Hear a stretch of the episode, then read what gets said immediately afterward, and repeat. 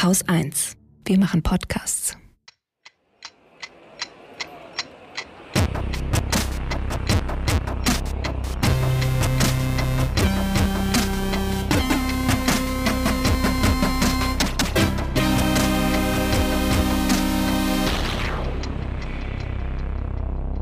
Willkommen zur Wochendämmerung vom 27. August 2021 mit Afghanistan, Belarus, Bernd, einer Kinderdurchseuchung, Brexit, Volt, Berlin-Wahl, der sogenannten Spaltung in Deutschland. dem Ende der Alliteration, gute einer guten Nachricht, Äh, was war mit dem Ende der Alliteration?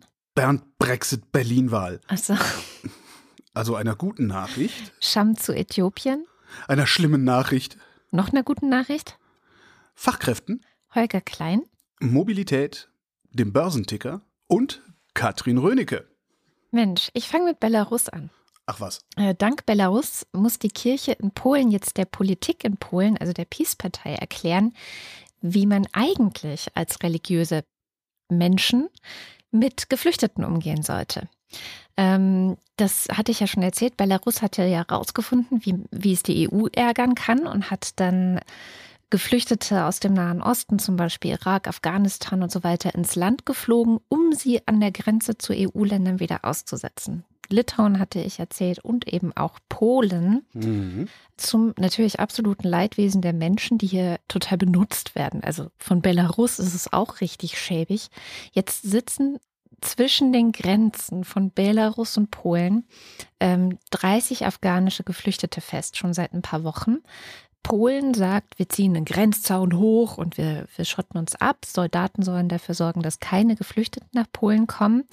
Die Rhetorik in äh, der polnischen Politik geht ungefähr so, es sei ein hybrider Krieg, ein Angriff auf Polen und der Versuch, eine Migrationskrise in Polen auszulösen. Nochmal, wir sprechen von 30 afghanischen Flüchtlingen.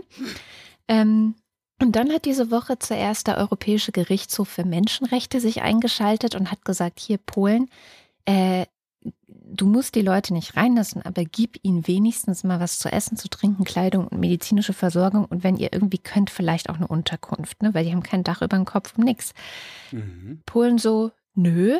Dann hat sich Donnerstag eben die Kirche eingemischt und gesagt, kein Mensch, gleich welcher Religion oder Herkunft, darf jemals ein Instrument politischen Kampfes sein. Das hat der Erzbischof, dessen Namen ich nicht aussprechen kann, laut Domradio gesagt. Und ja, so ähnlich. Und das Leben jedes Menschen sei heilig, auch von jenen, die vor Hunger und Krieg flüchteten. So, jetzt ist es so, dass anstatt dass sie die mit Essen oder Trinken oder sonst was versorgt haben, haben polnische Grenzschutzbeamte und Soldaten dann dafür gesorgt, dass ein katholischer Priester und ein evangelisch reformierter Pfarrer, die versucht haben, den Lebensmittel und Wasser zu bringen, davon abgehalten haben. Also soweit ist es mit der Christlichkeit in Polen. Zumindest bei der polnischen Regierung. Ne? Ja. Ja. Afghanistan. Ich sitze immer noch äh, ziemlich fassungslos vor eigentlich so Hm. sämtlichen Meldungen aus Afghanistan. Und das ist wirklich, ich, ich gucke mir das an und sitze da eigentlich mit offenem Mund und denke, boah. Das, das Einzige, wo ich mir mittlerweile wirklich sicher bin, ist, dass wenn es um Leben und Tod geht und du bist kein Aumann, dann solltest du Deutschland vielleicht einfach mal nicht vertrauen. Und damit hätte ich im Leben nicht gerechnet. Wobei People of Color mich dafür vermutlich jetzt auslachen würden, weil für die ist es nicht mal im Inland wirklich sicher. Ähm, was ich mache, und das empfehle ich allen, denen es vielleicht ähnlich geht äh, mit dem Überblick, ich empfehle das Live-Blog äh, der Tagesschau zu lesen.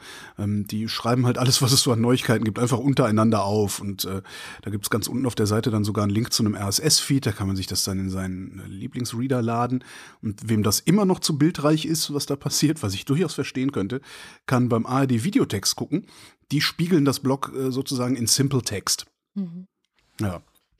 Und ich habe was Schönes gefunden in der Zeit, in der aktuellen, also Ausgabe 35 2021. Äh, gibt's noch nicht online, äh, habe ich aus dem E-Paper. Die haben mal geguckt, wovon lebt denn eigentlich die Taliban? Was wirklich so eine Frage ist, die ich mir die ganze Zeit schon stelle. Wer finanziert die eigentlich? Wo kriegen die ihre Kohle her? Weil nämlich, ähm, also die haben ja jetzt ein Land am Hals sozusagen, also sie müssen jetzt ein ganzes Land irgendwie äh, finanzieren und regeln. Ähm, und 60 Prozent des Haushalts bisher äh, von Afghanistan sind von ausländischen Geldgebern gekommen. Also ne, EU, Weltbank, you name it. Äh, die Taliban kriegen ihre Kohle von privaten Spenden aus Pakistan, Saudi-Arabien und ein paar anderen Golfstaaten. Guck an. Natürlich. Dann Checkpoints an Landstraßen, also die kassieren einfach mal Leute ab, die da durchfahren wollen. Und die kassieren Schutzgeld, und zwar äh, von Bergwerksbetreibern, sehr viele Rohstoffe lagern in Afghanistan, ähm, Drogenbaronen und Drogenhändlern. Die UN schätzt, dass die Einnahmen aus dem Drogenhandel um die 400 Millionen Dollar betragen. Andere Experten schätzen weniger. Interessant ist da auch noch, der Marktanteil Afghanistans an der weltweiten Opiumproduktion liegt bei 83 Prozent. Das ist echt krass. Das BKA sagt, in Deutschland sichergestelltes Heroin kommt ausnahmslos aus afghanischem Opiumanbau. Der Und der Exportwert, ja. Äh, da finde ich nochmal spannend, was, ähm, was sie machen, weil die Taliban eigentlich angekündigt haben, sie würden das verbieten. ähm, und äh, sie hatten es ja auch, als sie früher schon mal regiert haben, da war es auch verboten. Mhm. Und ähm, andererseits, woher sollen sie dann Geld kriegen? Ne? Weißt du, es ist auch verboten in Berlin, äh, schneller als 50 km/h zu fahren, weißt du? Mhm. Also da, da ja, aber da verdient halt nicht. Berlin nicht dran mit, ne? Also. Da könnte ja, Berlin eigentlich verdienen, wenn sie das einschätzen. Stimmt, wenn sie schlau wären. Der Exportwert äh, vom, vom afghanischen Heroin und anderen Opiumprodukten, schreiben sie, beläuft sich auf bis zu drei Milliarden Dollar. Ja, so viel dazu. Ähm, die USA gehen davon aus, dass im Afghanistan Rohstoffe im Wert von einer Billion Dollar lagern. Da gibt es allerdings auch unterschiedliche Auffassungen. Äh, interessant ist, dass China sich schon eine Lizenz gesichert hat, und zwar 2007 schon eine 30-jährige Lizenz für Kupferabbau äh, gesichert hat. Und China ähm, hat schon signalisiert, die Beziehungen zu Afghanistan vertiefen zu wollen. Das heißt, äh, eventuell verdient Afghanistan, also die Taliban, dann auch noch Geld daran, dass China deren Rohstoffe ausbeutet. Und die LKWs müssen dann wahrscheinlich auch wieder Schutzgeld bezahlen oder irgendwie sowas, werden die sich vielleicht einfallen lassen. Afghanistan hat noch knapp 10 Milliarden Dollar ähm, Devisen. Die liegen allerdings äh, im Ausland und äh, sind gesperrt. Das heißt, die kriegen da keine, kommen nicht an die Kohle ran. Der internationale Währungsfonds hat bisher 440 Millionen Dollar gezahlt jährlich. Äh, die Kohle ist auch gesperrt worden. Ähm, und die Überweisungen von Auslandsafghanen, das ist ja auch äh, immer ein sehr großer Batzen, sind fast 800 Millionen Dollar. Ähm, das sind vier Prozent der jährlichen Wirtschaftsleistung Afghanistans das versiegt jetzt auch, weil da äh, überweist halt gerade kaum jemand Geld hin und wer es versucht, der wird nicht durchkommen, weil äh, Western Union zum Beispiel oder MoneyGram, die haben Überweisungen nach Afghanistan einfach gestoppt. Und der Artikel in der Zeit endet mit dem Satz, womöglich bleibt den Taliban zunächst nur eins, das Geschäft mit den Drogen doch noch weiter auszubauen. Mhm. Ja. Ja, ich habe äh, relativ viel mitgebracht zum Thema Corona. Mhm. Ich fange an in Schleswig-Holstein, denn dort sollen offenbar die Kinder absichtlich durchseucht werden, die in die Schule gehen und die noch nicht geimpft sind. Jetzt ist das nur da. Ich wollte gerade sagen, es ist jetzt kein Alleingang. Also man hat diese Woche gemerkt, dass jetzt auch die Bundesregierung offensichtlich auf diesem Trip ist, zu sagen, ah, diese Inzidenzen, das ist doch alles völlig egal. Die 50er-Inzidenz, die soll raus aus dem Gesetz, hat äh, Jens Spahn, unser Bundesgesundheitsminister, gesagt. Man will in Zukunft die lieber auf andere Zahlen schauen, zum Beispiel die Krankenhausbelegung. Ob es dann da einen konkreten Grenzwert gibt oder so, da hat er nichts zu gesagt. Und ähm, wir haben ja in den vergangenen anderthalb Jahren Pandemie auch gelernt, dass es bestimmten Leuten auch immer nur darum geht, dass das Gesundheitssystem nicht überlastet wird, ja, also nicht zusammenbricht. Es geht also nicht darum, Tote oder Schwerkranke irgendwie zu vermeiden oder äh, wie Karl Lauterbach gesagt hat, ähm, man will nur von der Inzidenz weg. Leider wird die Durchseuchung der Ungeimpften akzeptiert. Motto Selbstschuld. So. Dazu passt ganz gut eine Studie aus China, die diese Woche in The Lancet veröffentlicht wurde. Die hat festgestellt, dass jeder zweite Corona-Patient, also der im Krankenhaus war, nach einem Jahr immer noch unter den Langzeitfolgen leidet. Mhm. Also jeder zweite der Menschen, die wir jetzt schon in Kauf nehmen, weil ja die Belastungsgrenze einfach noch nicht erreicht ist, wird nach einem Jahr noch immer nicht wieder gesund sein. Kleiner Nachsatz, bei schweren Verläufen ist die Prozentzahl noch höher als 50 Prozent. So, und jetzt zur Erinnerung nochmal für alle, weil ich glaube, das kann man auch nicht oft genug sagen. Man weiß es vorher nicht, wer einen schweren Verlauf hat. Ja, das kann man mhm. vorher einfach nicht wissen. So, man kann es ahnen, vielleicht hat man bestimmte Risikofaktoren, aber das heißt auch nichts. Zurück zu Schleswig-Holstein. Äh, dort werden jetzt Lockerungen in den Schulen geplant. Also die Orte, wo die meisten Menschen, zumindest die dann auf der Schulbank sitzen, noch nicht geimpft sind. Die Infektionsschutzreferentin des schleswig-holsteinischen Gesundheitsministeriums hat gesagt, eine Durchseuchung der jüngeren Kinder sei deren einzige Möglichkeit, Immunität zu erwerben. Das hat die wirklich das so gesagt. Stimmt ja nicht ganz, ne? Man könnte sie ja auch impfen. Man müsste das halt wollen. Äh, naja, die unter Zwölfjährigen dürfen ja noch gar nicht geimpft werden. Gibt es ja keine Freigabe und das ist ja, ja auch noch getestet und so weiter. Ne? Also auch BioNTech, die testen seit März an Kindern ab einem halben Jahr, also unter hm. zwölf bis äh, runter zu einem halben Jahr und sagen, dass sie so Ende 2021, Anfang 2022 hoffentlich zugelassen werden dann. Das heißt. Kann man ja mit Luftfiltern überbrücken die ja, seit letztem Jahr ja gut. schon angeschafft werden, seit wir wissen, dass die helfen. Also wenn ich in einer Sache, was diese Pandemie angeht, komplett resigniert habe, dann ist es Luftfilter. Also ich glaube, okay. Luftfilter können wir einfach streichen, das wird nicht mehr kommen. Wahrscheinlich auch, weil irgendwann diese Impfstoffe für Kinder da sein werden. Dann bestellst du für drei Monate Luftfilter. Aber naja, da wäre jetzt vielleicht nicht, also wenn ich mich so an meine Schulzeit erinnere, äh, das wäre jetzt nicht das schlechteste, ordentliche Luft in Klassenzimmern zu haben. Ja, okay. Abgesehen von Pandemie. Du, es wäre vieles nicht das Schlechteste in deutschen ja, Klassenzimmern, stimmt. aber das äh, ist trotzdem, naja. Ja. Wo ich aber hin will, ist, Schleswig-Holstein hatte schon, bevor sie diese Pressekonferenz wo sie das gesagt haben, so Durchseuchung ist das Einzige, was geht, hatten sie schon Bock darauf, die Maskenpflicht an den Schulen einfach abzuschaffen. Ich weiß nicht aus mhm. welchen Gründen, aber, ne, und dann passt das natürlich gut zusammen. Du willst die Maskenpflicht abschaffen. Ach, und du hast ja eh keine andere Möglichkeit, die Kinder zu immunisieren, als sie zu durchseuchen. Na, passt doch super zusammen. Ich werde gerade ein bisschen zynisch, aber das liegt doch daran, dass ich die Woche sehr viele verzweifelte Eltern aus Schleswig-Holstein in den sozialen Medien erlebt habe. Einige super wütend, andere pampig, aber das, was ich wirklich am meisten gesehen habe, ist tiefe Verzweiflung und auch wirkliches Entsetzen und Unglauben, dass man nicht mal versucht, also wie gesagt, äh, Luftfilter bin ich eh schon weg, aber dass man nicht mal sagt, okay, ähm, Masken, CO2-Ampeln und regelmäßig testen. Wir versuchen es so gut es geht, diesen Endspurt jetzt noch zu machen, bis ja. vielleicht schlimmstenfalls erst im Frühling 2022 die Impfung kommt. Und dann, dann, ja, können wir noch mal gucken, wie es weitergeht. Und Warum passiert es nicht? Warum? Weil wir schon wieder denken, in Deutschland denken, wir seien irgendwie besser. Es gibt ja gerade in den USA die Erfahrung, wie es ist, wenn Kinder ohne Masken in die Schulen gibt. In den USA gibt es keine Maskenpflicht an Schulen. Ja, aber haben wir ja gelernt, das ist ja, weil die alle dick und dumm sind. Ja, die ja krank. Genau.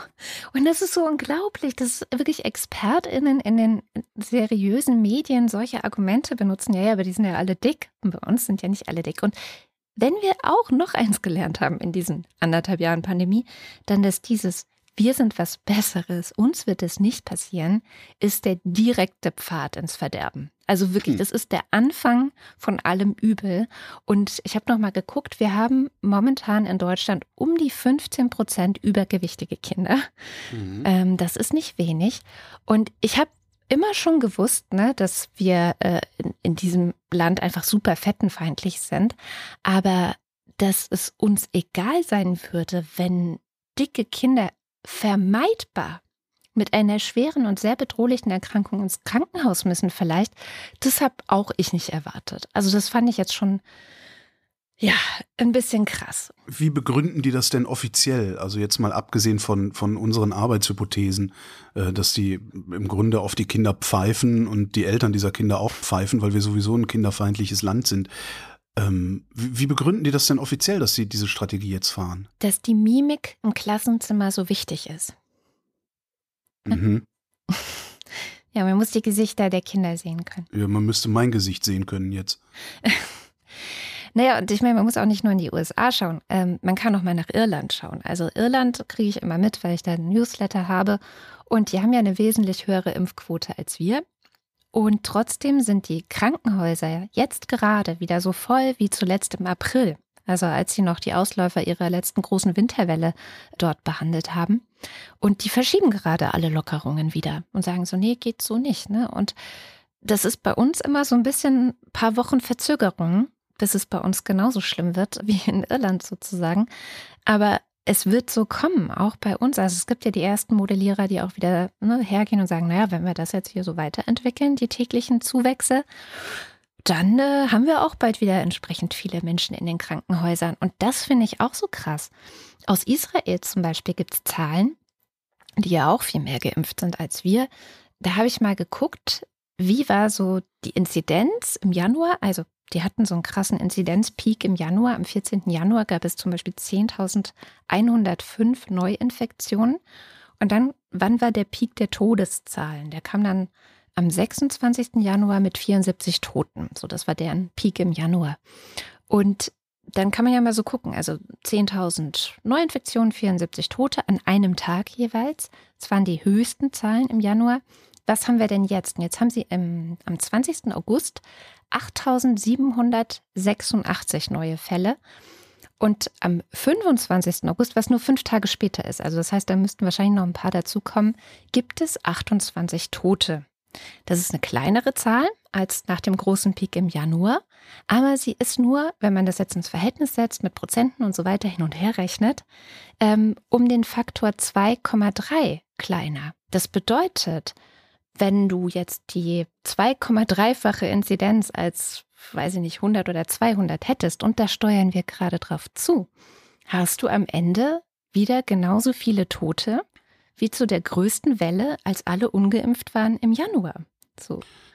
Und ich glaube, das ist vielen Menschen überhaupt nicht klar. Nee, weil sich das gerade so, also das, das ist ja, ich glaube, das ist auch so ein Problem der, ein Influencer-Problem nenne ich es mal, weil natürlich so Leute wie du, wie ich, also alle, die, ich sag mal, besseren Zugang zu Informationen haben, die vielleicht ein bisschen mobiler sind, die vor allen Dingen auch öffentlichkeitswirksam sind in irgendeiner Form. Ja, das sind Medienmenschen, das sind Politiker, Politikerinnen. Äh, diese Leute, die, also die Multiplikatoren sozusagen, die sind jetzt alle durchgeimpft, deren Kinder sind durchgeimpft, äh, deren Neunjährige sind wahrscheinlich irgendwie illegal off-label durchgeimpft oder sowas. Äh, und die erwecken jetzt den Eindruck, in ihrem Alltagsverhalten, dass eigentlich das ganze Ding durch ist. Das merke ich an mir selbst ja auch. Ich bin durchgeimpft, ähm, ich, weißt du, ich bin durchgeimpft. Das Einzige, worauf ich noch Rücksicht nehme, ist, äh, ist ein ungeimpftes Kind. Ansonsten würde ich halt auch, würde ich halt jegliche Vorsichtsmaßnahme wahrscheinlich fallen lassen und denken, naja, gut, wenn es mich erwischt, erwischt es mich nicht so hart, wie ich das vor einem Jahr noch hätte erwarten müssen. Ähm, aber gut, das, das ist dann halt das Restrisiko, mit dem ich lebe. Mit dem lebe ich auch bei einer Influenza, mit meiner jährlichen Influenza-Impfung. Hm. Und äh, ich vermute mal, dass das so ein Ding ist, dass halt in den, ja, in die, in die breite Bevölkerung hinein ein Signal gesendet wird, ohne dass wir das wollen, dass es alles nicht so schlimm ist, dass das Ding vorbei ist. Aber was ich nicht, was ich nicht verstehe, also ganz vom Anfang, dass sie, dass sie die Inzidenzen entrücksichtigen wollen ja. und dafür lieber die Krankenhaus, also die Hospitalisierung, die Krankenhauseinweisungen nehmen wollen. Jetzt gibt es aber doch einen linearen Zusammenhang zwischen den Einweisungen und der Inzidenz. Ja, der ist so. Das raff ich jetzt nicht. Der ist natürlich, das ist natürlich nicht mehr so wie letztes Jahr. Ja, ja? Genau. Das heißt, eine 50er-Inzidenz führt nicht dazu, dass, keine Ahnung, 80 Leute ins Krankenhaus kommen, genau. sondern nur noch, dass fünf Leute ins Krankenhaus kommen. Aber ja, dann verabschiedet man sich doch nicht von einer Inzidenz, sondern man verändert einfach nur da den Schwellwert und sagt, wir, wir machen jetzt keinen Alarm mehr bei 50, sondern wir machen jetzt, keine Ahnung, 500 oder irgendwie sowas. Hm. Aber man guckt doch nicht in die, in die Krankenhauseinweisung, weil da guckst, das ist ja, das ist ja schon das Ergebnis. Also du willst ja eigentlich die Ursache, an die Ursache ran und nicht erst ans Symptom. Eben. Das raff ich irgendwie Also es gibt, nicht. und das verstehen anscheinend nur Modellierer. Ich habe leider den äh, Thread auf Twitter nicht wiederfinden können von so einem Modellierer, der auch mal so durchgerechnet hat, ne? also wie die Krankenhauseinweisungen logischerweise der Inzidenz nachziehen werden. Und er hat auch gesagt, also irgendwo zwischen zwei und fünf ist der Faktor. Ja. Das heißt, wenn du die Inzidenz mal zwei bis fünf nimmst, also mal zwei bis irgendwas zwischen zwei und fünf. Ich hatte jetzt äh, bei Israel, das war auch nur grob vereinfachend, was ich da gerechnet habe, ne, bin ich auf 2,3 gekommen. Aber mit irgendwas müssen wir die Inzidenz mal nehmen. Und selbst wenn du die fünf nimmst, ne, dann musst du dich ja eigentlich bei einer 500er Inzidenz jetzt so verhalten wie im Januar bei einer 100er. Ja. Und das, so, sie ist nicht egal. Nee, Ähm, eben. Und, und vor allen Dingen, wenn du sagst, wir nehmen jetzt die Krankenhauseinweisungen als, als Maßgabe und dann, dann musst du da halt aber auch einen Schwellwert festsetzen, mhm. der so niedrig ist, das, du- also du musst ja, du musst ja in die zwei Wochen oder wie lang das dann ist, bis du ins Krankenhaus eingewiesen wirst, die zwei Wochen musst du ja dann irgendwie auch noch abpuffern. Du kannst nicht sagen, so der, Schwell, also der Schwellwert ist jetzt 100% Auslastung der, der Intensivstation, weil wenn du dann erst Alarm machst, wirst du nächste Woche 120% auf der Intensivstation haben, bevor das wieder runtergeht. Das heißt, du musst so früh Alarm machen, dass du eigentlich auch die Inzidenz wieder nehmen kannst. Ist das, ist das eine, Ja. zum, zum, jetzt für den Wahlkampf so eine, ne, ich sag mal, Ja, so eine. Augenwischerei, die die da versuchen? Sagen, nein, wir machen keine 50er Inzidenz mehr, wir machen eine äh, 10er Hospitalisierung, aber die 10er Hospitalisierung, wenn du sie zurückrechnest, bedeutet 50er Inzidenz? Ist das einfach nur, um den Leuten einen Bonbon hinzuwerfen, damit sie vielleicht doch noch CDU wählen? Also erstens sein? haben sie ja gar keinen Grenzwert für die Hospitalisierung genannt. Auch Das, das ist das eine. Die gibt's nicht. Die gibt's nicht. Profis. Sondern nur gesagt, die Inzidenz muss weg. Ja. Und, ähm, Hm. und zweitens, ja, ich glaube, es ist Wahlkampf. Und drittens, das Problem auch an diesem Kranken, was du gerade gesagt hast. Wir haben früher schon immer gesagt, das Problem ist, dass wir nicht vor die Welle kommen. Ja. So, mit der, schon mit der Inzidenz kommst du nicht vor die Welle, weil du schon da zu spät Hm. eigentlich merkst, dass was passiert. Aber mit den Krankenhauseinweisungen wirst du noch mal zwei Wochen danach erst drauf aufmerksam werden, dass du schon mitten in der Scheiße steckst. Ja. Also das ist schon, ja, Naja, außer man nimmt da einen Schwellwert, der so niedrig ist, dass du im Grunde Ja. auch auf die Inzidenz gucken könntest. ja, ja. Genau. Das ist, ich, das ist jetzt meine Arbeitshypothese für diese Entscheidung. Das ist Augenwischerei. Ja, das ist Augenwischerei, um die Schreihälse äh, ruhig zu stellen. Bestimmt. Kommen wir zu Bernd. Bernd ist der Name des Tiefdruckgebiets, das im Juli in Nordrhein-Westfalen und Rheinland-Pfalz diese Flutkatastrophe ausgelöst hat. Ähm, jetzt gibt es in, in der Klimaforschung gibt's relativ neu das Feld der Attributionsforschung. Ähm, ein- vereinfacht gesagt, die projizieren nicht in die Zukunft, also sie modellieren nicht in die Zukunft, wie sich das Wetter oder das Klima ändern wird, sondern die schauen sich die Gegenwart an und berechnen, wie wahrscheinlich die Gegenwart mit oder ohne Erderwärmung wäre. In Vulgär hätte es 1850 genauso regnen und fluten können, wie es das im Juli 2021 getan hat. Das ist die Frage, die Sie sich stellen. Und gucken, was hat der Klimawandel damit zu tun. Ergebnis für Juli 2021. Der Klimawandel hat es 1,2 bis neunmal möglicher gemacht, dass ein solches Ereignis eintritt. Das ist natürlich eine große Spanne auch, ja. Aber ja. Ja, ist eine große Spanne, ja. Unter derzeitigen Bedingungen ist es ein 400-jähriges Ereignis, was diese äh, 100-jährige, 200-jährige, 400-jährige Ereignisse bedeuten und wie man damit umgeht, auch als ähm, Hochwasserforscher. Äh, da habe ich eine sehr schöne Sendung aufgenommen äh, zum Thema Hochwasserrisikomanagement mit Daniel Bachmann. Verlinken wir. Ist, äh, auf, auf Rind habe ich das gemacht. Der, da erklärt er das auch nochmal ein bisschen. Also es ist ein 400-jähriges Ereignis. Daraus könnte man jetzt, wenn man will, ableiten, dass das erst in 400 Jahren wieder passiert. Kann aber genauso gut sein, dass es nächstes Jahr schon wieder passiert, weil man weiß halt nicht, wann die 400 Jahre anfangen. Ne? Also wenn man so billig rechnen würde, dann hätte es bis heute eigentlich auch kaum Kernkraftwerk-Gaus geben dürfen. Und die hatten wir reichlich. Außerdem, unter derzeitigen Bedingungen ist es ein 400-jähriges Ereignis. Und die Bedingungen, die werden zunehmend ungünstiger jetzt erstmal, egal was wir tun. Hm. Der Gesamtverband der deutschen Versicherungswirtschaft, der rechnet mittlerweile mit Schäden von sieben Milliarden Euro, die diese, äh, die Bernd angerichtet hat. Krass. Ich vermute mal, dass da noch einiges dazukommen wird. Ähm, Zitat des Hauptgeschäftsführers äh, vom Gesamtverband, Jörg Asmussen heißt er, interessanterweise. Das ist der Jörg Asmussen, der damals die Finanzkrise gefühlt im Alleingang gewuppt hatte als Staatssekretär. Gefühlt im Alleingang.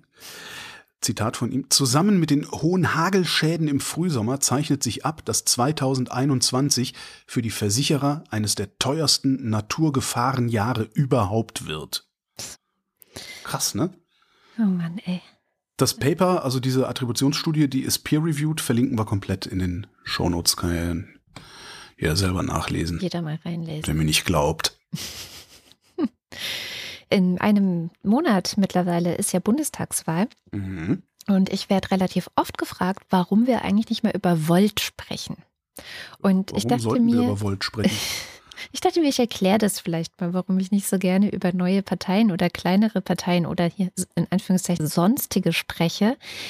Ich traue denen nicht. Und das Mhm. ist meine eigene Erfahrung. Ich gehöre nämlich zu den Leuten, die 2011 in Berlin die Piratenpartei gewählt haben. Ich war sehr optimistisch, euphorisch und dachte, ey, da sind coole Leute, die haben coole Ideen, die bringen wirklich was voran, wirklich frischer Wind, wirklich, also ne, wo man immer so, die alten Parteien sind verkrustet und die machen echt einen Unterschied und so weiter und so fort.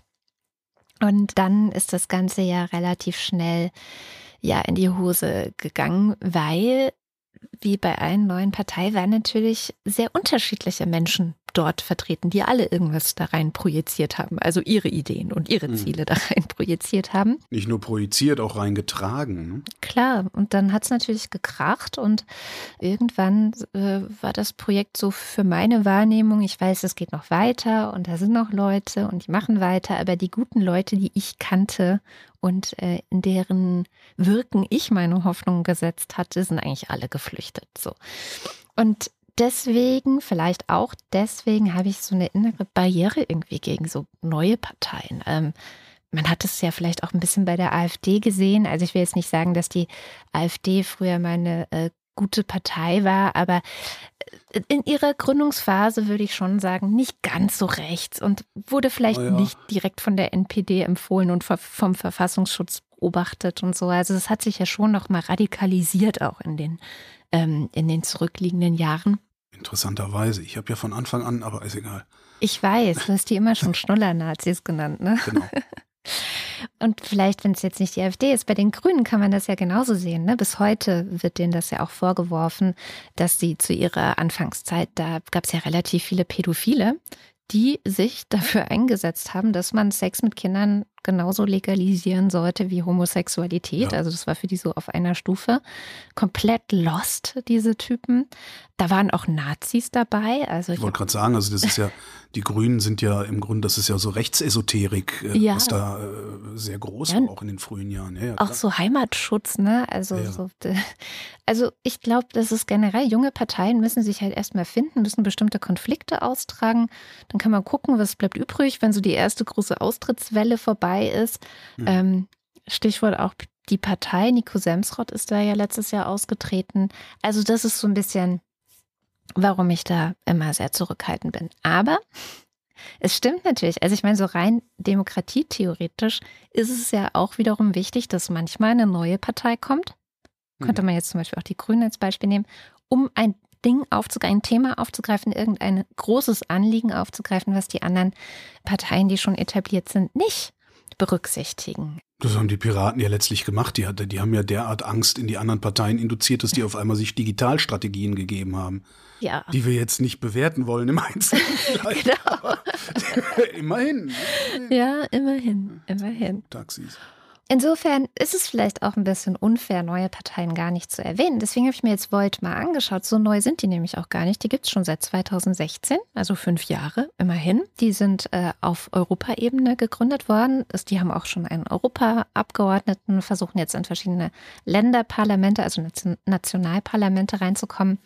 Und ich würde sagen, so von den Forderungen her, so die Schlagwörter, die fünf, die Sie so äh, aufzählen. Eine europäische Republik wollen Sie. Sie wollen die Digitalisierung nach vorne bringen. Sie wollen, dass der Klimaschutz sozusagen in der Wirtschaft eingewoben ist als eines der primären Ziele auch oder das eines der primären Wirkmechanismen. Sie wollen einen Neustart für das Bildungssystem und Diskriminierungen abbauen, die Schwächsten schützen und so weiter. Also so ein eine Gesellschaft, eine europäische Gesellschaft. Das klingt alles ganz toll. Und ähm, die haben auch ein langes Grundsatzprogramm. Also im Gegensatz zur CDU ähm, haben sie ein modernes Grundsatzprogramm, wo auch nochmal ausführlicher auf Details eingegangen wird. Äh, zum Beispiel CO2-Preise, Divestments und sowas habe ich da drin gefunden. Und jetzt kommt der große Trick ähm, für alle, die sich überlegen, was sie wählen. Ähm, man hat ja immer so Präferenzen. Also bei mir zum Beispiel ist es die Bildungspolitik, die finde ich immer sehr, sehr wichtig. Mhm. Und ich habe dann halt verglichen Bildungspolitik bei Volt, Bildungspolitik bei der Partei, die vielleicht noch am ähnlichsten wie Volt ist, ähm, die Grünen, die schon im Bundestag sind. Und was hat mir gefehlt bei Volt? Dass sie nicht von einem gemeinsamen Lernen sprechen. Also das finde ich zum Beispiel einen sehr wichtigen Ansatz, Gemeinschaftsschulen oder gemeinsames Lernen, dass man eben nicht trennt in Hauptschule, Realschule, Gymnasium und so, sondern dass man die Kinder zusammenlässt. Das haben die nicht drin. Dafür ist sehr häufig von Exzellenz die Rede. Ja. Was ich auch so ein bisschen, mh, also scheint eher so eine Akademikerpartei zu sein, genau. ja, genau. Und da ne, gehe ich dann halt bildungspolitisch auseinander. Andere stört das vielleicht nicht. Also, und wir haben ja in einer Woche gibt es ja den Wahlomat. Deswegen mein Vorschlag, der funktioniert ja genau so. Ne? Also man kriegt so Fragen gestellt, soll dazu antworten und dann nochmal priorisieren, welche Themen sind einem besonders wichtig, welche vielleicht nicht ganz so wichtig. Und dann kann man ja vielleicht mal Volt hinzufügen, ich weiß es nicht. Weil ja, also ich bin da, wie gesagt, zwiegespalten. Es ist ja auch so, es wird ja ganz oft auch gesagt, so Stimmen an so eine Partei ist eine verschenkte oder eine verlorene Stimme. Mhm. Die findet dann keine Berücksichtigung, wenn sie dann die 5%-Hürde nicht schaffen. Ähm, und das finde ich auch wiederum demokratietheoretisch eigentlich ganz schön problematisch. Also ich finde es ganz cool, der Radiosender Cosmo, die machen gerade äh, so eine Art Experiment oder die führen so vor, wie es ist, eine Partei zu gründen, welche Hürden man dann alle hat und äh, mhm. Wie schwierig das auch ist, weil man einfach kein Geld hat und wie viele Leute man trotzdem zusammenbringen muss, die da mitmachen und sich da irgendwie durchzusetzen. Also wenn man das so hört, denkt man, das ist echt fast schon unfair schwer, irgendwie mitzumachen bei diesem ganzen äh, Krempel. Und ich verstehe das mit der 5%-Hürde und so. Das sind die Lehren aus der Weimarer Republik. Wir brauchen Stabilität im Parlament alles okay, hat ja auch das Bundesverfassungsgericht irgendwann schon mal ähm, bestätigt, dass das alles so okay ist. Aber ich weiß nicht, ob du dich erinnerst, 2013 gab es ja schon mal eine große Debatte um die 5-Prozent-Hürde. War das, als das Bundesverfassungsgericht gesagt hat, dass die äh, fürs Europaparlament nicht gilt, weil das Europaparlament praktisch bedeutungslos ist? Nee, das, nee, nee. Davon? nee. Nee, 2013 war ja auch schon Bundestagswahl. Ähm, und da war es nämlich so gewesen, dass 6,8 Millionen Zweitstimmen, und das sind 15,7 mhm. Prozent, nicht im Parlament berücksichtigt worden sind, weil sie halt die 5-Prozent-Hürde nicht geschafft haben. Und ich muss sagen, das ist schwierig. Also ich, ja. ich finde es schwierig.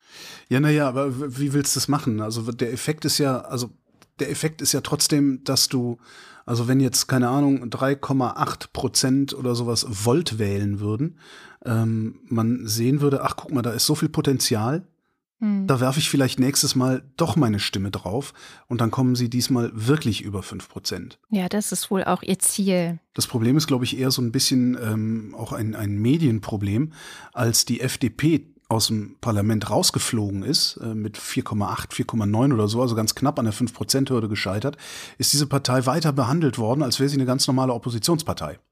Ja, dabei war die keine normale Oppositionspartei, die war äh, egal. Ja, die war aus dem Parlament raus. Braucht keiner, hau ab. So.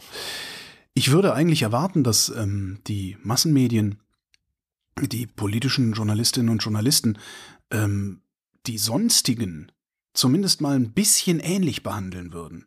Hm. Ja, eigentlich hätte man über die FDP eine ganze Legislaturperiode überhaupt gar nichts berichten müssen. Ja, ja. Warum? Ja, die haben kaum Mitglieder. Ja, und, und trotzdem äh, äh, durfte ständig der, der Kubicki und der Lindner irgendwie das Maul aufreißen. Okay, der Kubicki sitzt im, im, äh, im, in Schleswig-Holstein im Landesparlament. Aber ähm, bundespolitisch war diese Partei bedeutungslos. Und wenn wir, oder wenn die politische Berichterstattung einen Maßstab entwickeln würde, wie man tatsächliche Bedeutungslosigkeit und gefühlte Bedeutungslosigkeit, also wie, wie man da einfach das so ein bisschen trennt, dass man sagt, nee, der Lindner wird jetzt nicht gefragt, weil der ist nicht im Parlament. Äh, dafür fragen wir jetzt mal, keine Ahnung, wie die von Volt heißen. Könnte man ja machen. Mhm. Dass man einfach sagt zum Beispiel, okay, alle, die über 1,5 Prozent kommen und nicht rechtsextrem sind, weil da sind ja auch, also unter Sonstige, da sind ja dermaßen viele Rechtsausleger dabei. Da denke ich jetzt mal auch so, alter Vater, wo wollt ihr denn alle hin? Dass, dass man irgendwie sich einen Maßstab gibt und sagt, okay, Volt ist, Volt steht auf dem Boden der freiheitlich-demokratischen Grundordnung oder sowas, kommt über ein Prozent, die behandeln wir jetzt wie eine normal, wie, wie eine Oppositionsoption. So. Mhm. Ja, und ja. dann wird halt auch jemand von denen in die Talkshow eingeladen. Passiert halt nicht. Ja, weil diese ganzen komischen Medienregularien, was heißt Regularien? Das, ist, das sind ja so äh, ungeschriebene Gesetze, nach denen da äh, immer agiert wird. Die verhindern sowas. Das hat halt keiner auf dem Schirm, weil ist halt auch anstrengend. Total. Naja, aber jetzt habe ich mal was zu Volt gesagt. Ha. Genau, der Valomat Berlin ist übrigens veröffentlicht worden mhm. und Mecklenburg-Vorpommern. Ähm, habe ich auch schon geklickt, womit ich überhaupt nicht gerechnet hatte, weil der wirft mir genau das aus, was ich sowieso zu wählen vorhatte. Und jetzt bin ich misstrauisch geworden. Mhm. Na, mal sehen. Wieso wirst du misstrauisch, wenn es passt? Ja, ich weiß nicht. Ja, irgendwie, weiß nicht. Ich habe gedacht, nee, das muss, also das war oft so, dass es nicht so war, wie ich eigentlich wählen wollte. Äh, und diesmal hat's gepasst. Also auch mit den, mit den Optionen, die keine Optionen sind. Ich habe dann auch noch mehrere von den kleinen, also mehrere sonstige angeklickt. Ja. Auch, ja, nee, das ist irgendwie nicht richtig hier. Irgendwas stimmt hier nicht. Nächste Woche kommt der, der echte Valomat und ähm, ich sammle gerade schon Wahlomaten und Wahlprüfsteine und sowas, damit wir nächste Woche irgendwie mal äh, so eine Liste raustun können, was es da so alles gibt. Also wer da zufälligerweise noch was auf der Pfanne hat, schmeißt einfach ab. Äh, wir nehmen das dann mit auf die Liste, jedenfalls, wenn es nicht irgendwie was, was vollkommen Abstruses ist. Brexit. es, es ist so eine Meldung diese Woche. Ich habe McDonald's hat keine Milkshakes mehr. Also oh. In Großbritannien gibt es bei McDonald's gerade keine Milkshakes weil deren Liefer äh, because of supply chain issues äh, ja. Probleme ja, ähm, also sie haben weder, weder äh, Getränke in Flaschen noch Milchshakes, äh, und zwar nicht in England, Schottland und Wales. Nordirland war in dieser Liste nicht drin, was ich auch ganz interessant fand. Letzte Woche musste dann noch äh, eine Restaurantkette Nandos heißt die, 50 Läden zumachen, because of chicken shortages. ähm, Hühnerknappheit, aber Chicken Shortage klingt schöner. Also sie hatten halt Hühnerknappheit. KFC, Kentucky Fried Chicken, hat auch gesagt, dass sie echt Probleme haben und manche Menüs nicht anbieten anbieten können, beziehungsweise manche ähm, äh, äh, Speisen nicht anbieten können. Und das Ganze wird ähm, zurückgeführt auf äh, einen eklatanten Mangel an Lkw-Fahrern. 100.000 Lkw-Fahrer zu wenig arbeiten gerade im Vereinten Königreich.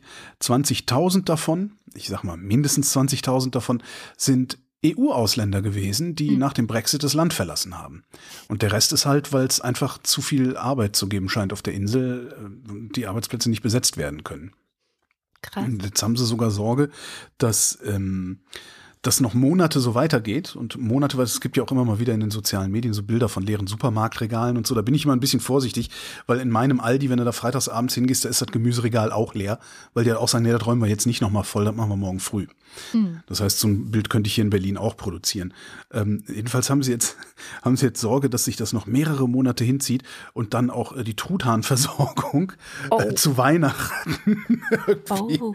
äh, gefährdet sein könnte. Ja, ich, ich finde es ein bisschen lustig, ehrlich gesagt. Aber, ja, ja. natürlich. Es ist ja auch ist äh, sehr ironisch, weil sie ja auch immer diese, äh, wir wollen keine Osteuropäer bei uns arbeiten haben. Mhm. Ähm, aber die haben halt alle Lkw-Führerscheine. Ja. ja.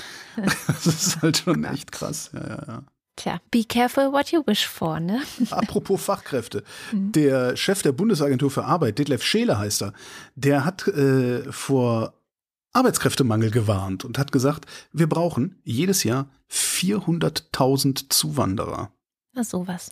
400.000, da kann ich Karl-Heinz schon schreien hören. Oh Gott, alles Ausländer, die nehmen uns die Arbeit weg und wandern in die Sozialsysteme ein, gleichzeitig. Gleich. Schrödingers Einwanderer. Mhm. Was ich krass fand, war die Zahl der potenziellen Arbeitskräfte im typischen Berufsalter nennen sie es. Ich vermute mal, das heißt sowas wie 15 bis 65 äh, oder so. Die Zahl der potenziellen Arbeitskräfte im typischen Berufsalter nimmt pro Jahr um fast 150.000, nee, war gelogen. Dieses Jahr war es, 2021, nimmt sie um 150.000 ab. Das ist krass, ne? Ja. Also wenn du jetzt jung bist, also so, ich sag mal so an die kannst du deinen Job aussuchen. 15 oder sonst was, kannst du dir deinen Job hinterher irgendwann aussuchen, ja. Ja, das ist krass. Kommen wir zur Spaltung der Gesellschaft. Ist ja Endlich. Immer wieder, immer wieder so ein. Die endgültige Teilung Deutschlands, das ist unser Auftrag. Hat die Titanic, glaube ich, im Impressum stehen, oder? Gott. Ist ja so ein Szenario, das immer wieder beschworen wird. Wir sind so gespalten, polarisiert, wird auch gerne verwendet. Und die Bertelsmann Stiftung hat jetzt mal eine Studie vorgestellt, der Titel schon so Klimawandel, Vielfalt, Gerechtigkeit. So drei ganz heiße Eisen, würde ich sagen. Mhm. Also so Leute wie Friedrich Merz kriegen ja schon so ein zuckendes Augenlid. Jedenfalls, das sind so die drei großen Kernthemen, die sie sich angeschaut haben und wie die Menschen eben zu diesen Themen stehen. Die unterschiedlichsten Menschen. Wer das noch nicht kennt, es gibt es äh, häufiger bei so soziologischen Studien, wird dann von Milieus gesprochen. Wertemilieus auch gerne. Mhm. Und in dieser Studie gibt es sieben Wertemilieus, die sie für Deutschland so idealtypisch aufgemacht haben. Also Sind das die, die alten Sinusmilieus, so der, der hedonistische Fettsack und so? so in der Art, genau. Okay. Das sind einmal die kreativen Idealisten, Ja, genau, sowas, genau, ja. die ähm, so Gleichheit, Pluralität, Umweltschutz, Hedonismus und sowas, ähm, idealistisch, Meinungsstark, bla, ähm, vorwiegend weiblich, Akademikerin, ohne Partei, also da steht dann auch immer noch Parteipräferenz, also ohne keine Parteipräferenz und machen ungefähr 15 Prozent der Bevölkerung auf. Dann gibt es die bescheidenen Humanisten, die finden auch Gleichheit, Mhm. Pluralität, Umweltschutz und so gut, sind aber eher bescheiden, moderat, zurückhaltend. 50 plus weiblich, das ist so der Durchschnitt, Akademikerin und wählen Bündnis 90 die Grünen.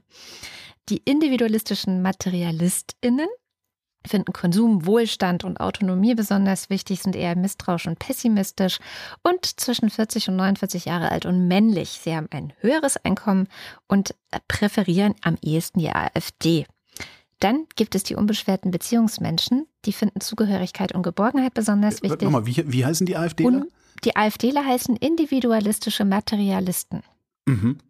Die sind noch wichtig, die müssen wir uns auch merken, Okay. weil die werden noch wichtig. Und die unbeschwerten Beziehungsmenschen sind so SPD, CDU, aber auch teilweise AfD, die machen 15 Prozent der Bevölkerung aus. Es gibt die sicherheitsorientierten Konservativen, die wählen interessanterweise, aber auch wenn man das jetzt von der Partei nicht denken würde, eher die SPD, die Linke und, oder die FDP Mhm. und machen 16 Prozent aus, sind 50 plus und sind eher so konservativ fürsorgend. Dann die leistungsorientierten Macher, Leistung, Einfluss, Anerkennung sind ihre Werte. Äh, wählen CDU, ähm, sind unter 40 Jahre und männlich und haben ein hohes Einkommen und sind religiös. Und Übergewicht. Ja. 14 Prozent der Bevölkerung. Und dann gibt es noch die unkonventionellen Selbstverwirklicher. Ähm, sie sind spirituell konsumkritisch. 60 plus haben ein geringes Einkommen. Und wohnen in Einzimmerwohnungen in Neukölln. Genau, und präferieren die Linke 14 Prozent. Und man muss immer dazu sagen, das sind so Max Webersche Idealtypen. Keiner von uns ist Mhm. einer von denen, sondern es gibt auch Mischungen und so. Aber man, man teilt es so auf, einfach um, naja, ein bisschen was aussagen zu können. So. Wie stehen diese Leute jetzt zum Klimaschutz? Und da haben sie die Aussage geprüft, es ist ein tiefgreifender Wandel der Gesellschaft erforderlich. Das ist die eine Aussage. Und wie stark stimmen die Leute dem zu? Also da waren in fast allen Milieus ungefähr drei Viertel, manchmal auch ein bisschen mehr der Meinung, dass ein tiefgreifender Wandel der Gesellschaft erforderlich ist für den Klimaschutz. Dann gab es noch die Antwort, der technische Fortschritt wird die Probleme lösen. Erreicht eigentlich nie sonderlich große Zustimmung. Tja, Wie kommt's? Könnte das daran liegen, dass die Leute denken können? Ja, ja. Äh, und dann gab es noch, ähm, aber da komme ich gleich zu. So. Und ähm, alle Milieus, ne, über alle Milieus hinweg, sind die Zahlen ungefähr gleich. So, also immer mindestens drei Viertel sagen so, ja, tiefgreifender Wandel notwendig, außer die individualistischen Materialisten. Also die AfD-Wähler, die 9% der Gesellschaft, da glauben genauso viele Leute, dass die Natur sich selbst regeneriert wie das ein tiefgreifender Wandel erforderlich ist und wir das schon irgendwie technisch lösen können. Also immer so ungefähr 30 bis 40 Prozent. Und die Antwort, Ja, nein, das kriegt die Natur von alleine hin. ja, Das kriegt die von alleine hin, aber zu unseren Ungunsten. Ja. Die Antwort auf die Frage hängt übrigens sehr viel mehr vom Milieu ab als vom Bildungsniveau. Das haben sie nämlich auch abgefragt. Mhm. Auch Leute mit niedrigem Bildungsniveau stimmen zu 70 Prozent zu, dass es einen tiefgreifenden Wandel braucht. Ja.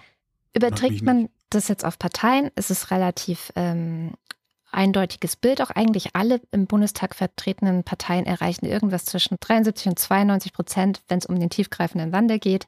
Nur die AfD und die FDP fallen raus. Und 62 Prozent der AfD-Wähler glauben, dass die Natur sich selbst regeneriert und schießt damit für mich so ein bisschen den Vogel ab. Naja, schauen wir mal weiter. Vorstellungen von Gerechtigkeit. Sowas wie Gleichheit, äh, was gibt's noch? Leistung. Ich muss gerade dran denken, es gab auch mal irgendwann, ich, das, das war auch bei dieser Peak Oil-Debatte vor, was weiß ich, zehn Jahren oder wann die war, ähm, gab es auch mal so eine, so eine, so eine Verschwörungstheorie, war das eigentlich, äh, dass Erdöl nachwächst. Also Ah, so, ja, so schnell, wie, genau, Mhm. so schnell wie wir es verbrauchen im Grunde. Ja. darum die äh, Erdölvorräte praktisch nicht sinken, was sie ja seltsamerweise nicht so richtig tun wollen. Hm. Zumindest wenn man der OPEC glaubt. Ja, immer wieder, puh, da haben wir noch was gefunden. Ähm, kommen wir zur Vorstellung von Gerechtigkeit. Also Gerechtigkeit haben sie in vier verschiedene Werte aufgeteilt. Gleichheit. Gleichheit bedeutet, eine Gesellschaft ist gerecht, wenn Einkommen und Vermögen gleichmäßig verteilt sind. Leistung. Bedarf. Bedarf bedeutet, eine Gesellschaft ist gerecht, wenn sie sich um Arme und Bedürftige kümmert, unabhängig davon, was diese der Gesellschaft zurückgeben. Und Anrecht. Ich habe jetzt Gleichheit und Bedarf so rausgehoben, weil das die Punkte sind, wo die Milieus sich sehr unterscheiden. Also es gibt eigentlich ansonsten ziemlich viel Übereinstimmungen zwischen den Milieus. Ähm, aber wie immer, die Materialisten und der Rest unterscheiden sich sehr stark und eben in diesen beiden Punkten ähm, in der Frage nach dem Bedarf und nach der Gleichheit, weil die da eben nicht finden, dass es so gerecht ist, wenn Einkommen und Vermögen einigermaßen gleich verteilt sind. Oder Leute, die der Gesellschaft nichts geben, trotzdem auch was von der Gesellschaft bekommen dürfen. Und die Studie spricht da von einem Gleichklang. Also alle anderen Milieus haben eigentlich einen ziemlichen Gleichklang, auch was Leistung und so angeht. Nur die Materialisten, die nicht. Die fallen raus. Und deswegen, das ist so interessant, das zieht sich durch diese ganze Studie, dass die Polarisierung oder die Spaltung der Gesellschaft, wo ja immer die Rede von ist, Hm. die gibt es nicht so richtig. Also die sagen, Hm. das greift eigentlich zu kurz, sondern eigentlich gibt es einen ziemlich großen Gleichklang. Ne? Also Mhm. mit Nuancen und natürlich ne, Ja. unterschiedliche Vorstellungen und Ausprägungen in den verschiedenen Wertemilieus. Aber im Großen und Ganzen ist es so, dass wir alle in eine ähnliche Richtung wollen, außer die Materialisten. 9 Prozent Ja. dieser Gesellschaft, die einfach nicht wollen, dass irgendwas sich verändert. Das, das deckt sich genau mit meinem Bauchgefühl, das ich seit ewig schon habe. Immer wenn ich von Spaltung der Gesellschaft und sowas höre, denke ich, ey, nee, die Gesellschaft ist nicht gespalten. Das gibt eine Handvoll Spalter in der Gesellschaft und die sind irre laut. Ja. Und weil die Medien, if it bleeds, it leads, bilden die das halt verstärkt ab. Aber die, das ist auch jetzt bei Corona, da war auch keiner gespalten. Da gab es halt diese, diese Querspinner, die irgendwie ihre komischen Demos gemacht haben. Äh, Aber daraus abzuleiten, dass die Gesellschaft gespalten wäre, äh, so wie die USA zum Beispiel, wo ich viel eher denken würde, dass es eine gespaltene Gesellschaft ist, äh, das, das fand ich die ganze Zeit schon falsch. Das ist schön, schöne Bestätigung. Von Sehr der. Bertelsmann Stiftung ist vielleicht auch ein bisschen unverdächtig so. Ja, zumindest, äh, ja. Denke, Also jetzt nicht die sind linksgrün versifft oder so. Ja, ach so meinst du ungefähr. ich habe eine gute Nachricht und eine schlimme Nachricht. Welche willst du zuerst hören? Die schlimme, dann können wir mit Die der guten schlimme enden. Nachricht, okay. Okay. Lidl hat eine Reihe von Cannabisprodukten zurückgerufen wegen eines erhöhten Gehalts des Wirkstoffs THC. Oh, Ähm, sie rufen die zurück wegen möglicher, Achtung Zitat, Stimmungsschwankungen und Müdigkeit. Das ist eine sehr schlimme Nachricht, denn ich habe es nicht rechtzeitig mitgekriegt, dass es bei Lidl Haschkekse gibt. Sonst hätte ich ja aber das Preppern angefangen vom Allerfeinsten, mein Freund, meine Freundin, Hm. meine Frau. Also du verstehst schon, Redewendung. tut Und damit komme ich zu äh, der überfrierenden Hölle. Die Drogenbeauftragte des Bundes, die aktuell heißt Daniela Ludwig, die fällt ja sonst eher durch bescheuerte Ideen auf. Also jetzt nicht die Daniela Ludwig persönlich, kann ich gar nicht so beurteilen, aber dieses Amt, Drogenbeauftragte des Bundes, ist immer so, wo du denkst, so, äh, sag mal, in welchem Jahrhundert lebst du denn eigentlich? So, jetzt kommt's. Die Drogenbeauftragte der Bundesregierung hat dafür plädiert, den Cannabisbesitz plädiert, plädiert, den Cannabisbesitz bis zu einer Eigenbedarfsgrenze von 6 Gramm nur noch als Ordnungswidrigkeit und nicht als Straftat zu verfolgen. Die Bundesdrogenbeauftragte, ja, das heißt, das würde dann für Bayern genauso gelten oder so. Ähm, für Berlin ist für Berlin ist das eine totale Katastrophe, weil hier äh, nehmen, nehmen die Cops dir bis 15 Gramm einfach nur dein Dope ab und lassen dich laufen, mehr oder weniger. Aber äh, ja, das ist das Erste. Das nächste, das geht noch weiter, ja, also die, die Hölle ist noch nicht ganz zugefroren. Sie sagt, die Konsumenten sollten wählen können, wie in Portugal, ob sie ein Bußgeld zahlen oder ob sie sich, ob sie zur Suchtberatung gehen. Mhm. Ne?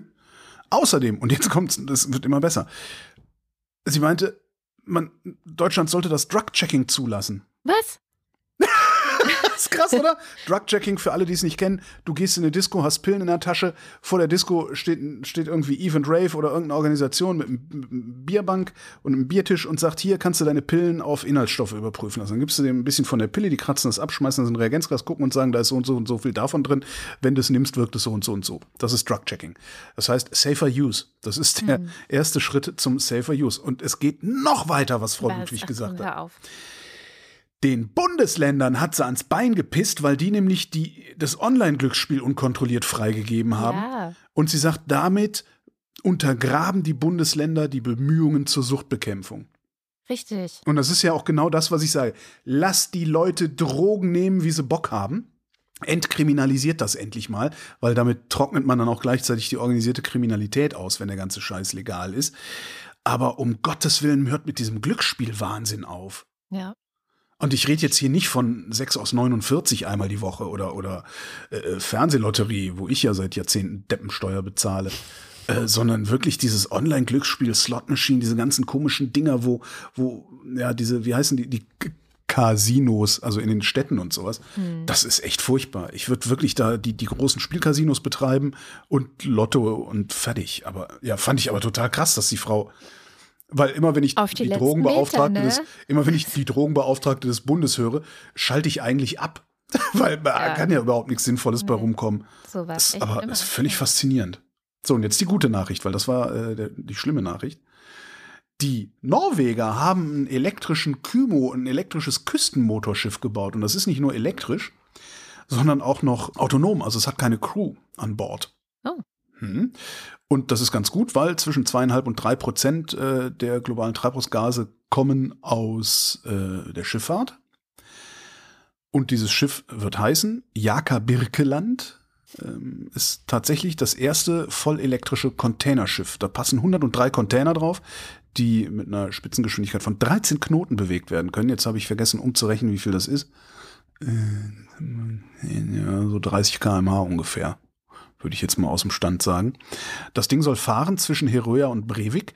Ähm, das ist mit dem Auto gerade mal eine Viertelstunde oder so, so 10, 11 Kilometer irgendwie was. Aber sie sagen, sie könnten mit dem Schiff, Achtung, 40.000 Lkw-Fahrten pro Jahr einsparen. Das ist super. So, vor allen Dingen so als Proof of Concept.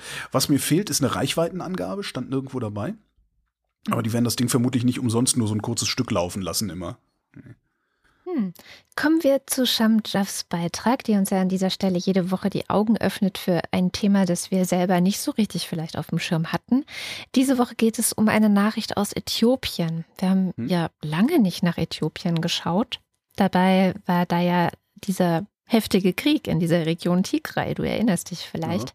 Und der ist auch noch nicht vorbei. Und im Rahmen dieses Krieges gibt es, das berichten Menschenrechtsorganisationen eigentlich schon seit langem, heftige Kriegsverbrechen. Und ähm, gerade diese Woche sehr schlimme Nachrichten, aber davon berichtet uns jetzt am besten die Scham selbst. Ja, die Lage in Äthiopien ist wirklich besorgniserregend. Erst gestern hat Norbert Hahn aus dem ARD-Studio in Nairobi für die Tagesschau eine ziemlich vernichtende Zwischenbilanz zu den Nachrichten in Äthiopien veröffentlicht. Und ich muss schon sagen, die lässt sich sehr, sehr schwer lesen. Denn Fakt ist, da werden momentan von verschiedenen Akteuren eine Unmenge an Kriegsverbrechen begangen. Ich versuche mal ein wenig Ordnung zu schaffen. Also, in Äthiopien kämpfen zurzeit verschiedene bewaffnete Gruppen gegeneinander. Da haben wir einmal die TDF in Tigray im Norden des Landes, die schon seit zehn Monaten gegen die nationalen Streitkräfte, die ENDF, kämpft. Und eben diese nationale Armee hat einen weiteren Gegner im Land, denn es herrscht nicht nur ein Krieg in Tigray, sondern auch in einem anderen Teil des Landes wird derzeit auch um mehr Kontrolle und Macht gekämpft, nämlich in Oromia, der größten äthiopischen Region, da macht die sogenannte Befreiungsarmee der Oromo, äh, abgekürzt OLF, Front gegen die Regierung. Äh, und sie arbeiten sogar, wenn auch nur lose, mit den Streitkräften von Tigray zusammen. Und beide Gruppen, also die in Oromia und die in Tigray, also die OLF und die TDF, Die verzeichnen immer mehr Erfolge und die Nationalarmee, nun ja, sie ist sehr, sehr, sehr geschwächt. Viele glauben gar nicht mehr daran, dass der Staatsoberhaupt Abiy Ahmed, dass er überhaupt noch in der Lage ist, den Nationalstaat, also Äthiopien, so wie wir ihn kennen, erhalten kann. Und allen bewaffneten Gruppen momentan in diesem Land und ohne Ausnahme allen werden Menschenrechtsverstöße zur Last gelegt. Es gibt immer wieder neue Verstöße gegen humanitäres Völkerrecht. In Oromia beispielsweise kam es in der letzten Woche zu mehreren Massakern und mehr als 210 Menschen sind gestorben. Und in Tigray, nun ja, das Ganze geht schon seit November letzten Jahres. Die TDF, das ist momentan der Vorwurf, die soll wahllos Siedlungen in Amhara, in der Region Amhara beschossen haben, Häuser niedergebrannt haben, Zivilistinnen getötet haben. Das hatte eben der britische Telegraph veröffentlicht. Auf der anderen Seite wird der Zentralregierung vorgeworfen, dass sie Hilfe in die aufständische Tigray-Region immer wieder blockiert habe. Und die US-Behörde USAID ähm, hat erst vor kurzem gewarnt. Nun ja, wenn das so weitergeht, das könne zu einer der größten Hungerkrisen weltweit seit einem Jahrzehnt kommen. Auch die Vereinten Nationen läuten schon seit mehreren Monaten die Glocken und sagen, wir müssen unbedingt, unbedingt nach Tigray schauen, denn das, was dort passiert, ist katastrophal. Die Regierung in Äthiopien, die weist natürlich alle Vorwürfe zurück. Diese Nachricht muss man auch sagen, diese Nachricht ist nicht nur eine, die Äthiopien alleine betrifft. Es geht um eine ganze Region. Es geht auch um andere Länder Afrikas, die davon betroffen sind und stärker betroffen sein werden in der Zukunft. Es geht also auch um Sudan, um Südsudan und Somalia und natürlich auch um uns alle. Es geht um die internationale Gemeinschaft, die sich natürlich Gedanken darüber machen muss, wie denn diese Millionen Menschen, die vor dieser Unsicherheit, vor diesen Kriegen und Konflikten in der Region fliehen müssen, wie wir mit ihnen umgehen und wie wir dafür sorgen können, heute, heute schon und nicht morgen, dass ein wenig Frieden einkehrt und nicht erst warten, bis, naja, der ganze Wald brennt.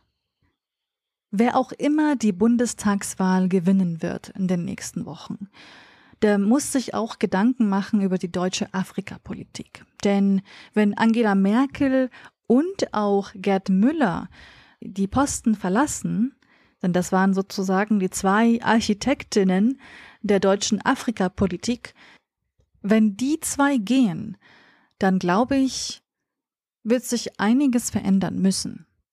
Und ich hoffe, dass die nächste Bundesregierung damit sehr viel mehr Vorsicht und Voraussicht und mit sehr viel mehr Vorausplanung an Afrika denken wird, als bisher getan.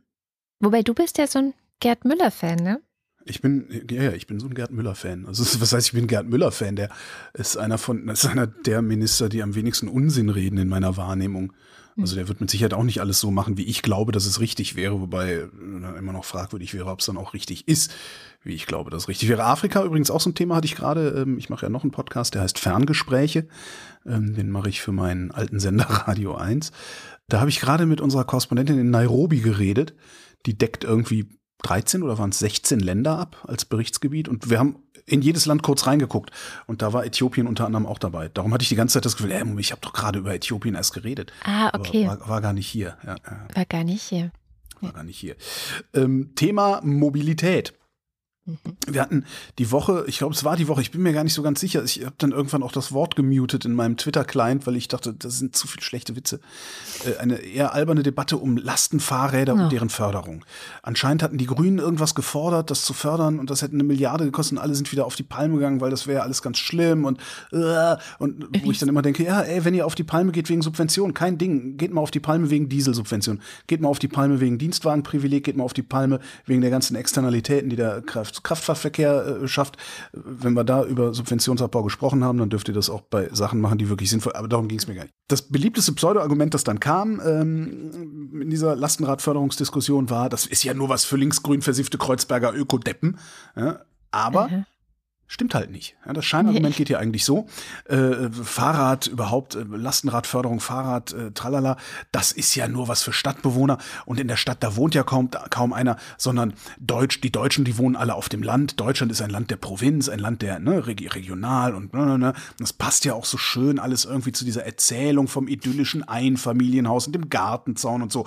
Aber erstens sind Lastenräder auch auf dem Land super. Total. Weil da kann man nämlich prima Regenschutz drauf bauen. Das mhm. hat halt keiner auf dem Schirm. Ich, ich fände es halt total geil, ein Lastenrad haben zu können. Kann ich nicht abstellen, darum werde ich keins kriegen. Wo ich mir ein Dach drauf bauen kann, um damit im Regen völlig entspannt durch die Gegend zu fahren. Also das ist das eine. Und zweitens, es wohnen nur 15 Prozent der Bevölkerung auf dem echten Land. Konkret mhm. heißt das, das Statistische Bundesamt sagt, in Gemeinden mit weniger als 5000 Einwohnern wohnen 15 Prozent, sogar weniger als 15 Prozent. 40 Prozent der Bevölkerung wohnen in Orten oder Städten mit mehr als 50.000 Einwohnern. 40 Prozent. Und der Rest wohnt irgendwo dazwischen. Irgendwo dazwischen heißt halt äh, äh dann irgendwie in 15.000 oder 20.000 Einwohnergemeinden ja. oder sowas. Also in dem, was man im Grunde schon als Ballungsgebiet bezeichnet. Wir wohnen halt in Ballungsgebieten. Also so, dass sozusagen der nächste Supermarkt auch nur drei Kilometer weit weg ist. So. Das wäre jetzt halt noch zu gucken. Das wäre vor allen Dingen auch mal nachzusehen, wie weit entfernt leben diese 15 Prozent denn eigentlich von ihren wie nennt man das denn, Infrastrukturknotenpunkten, ja. ja.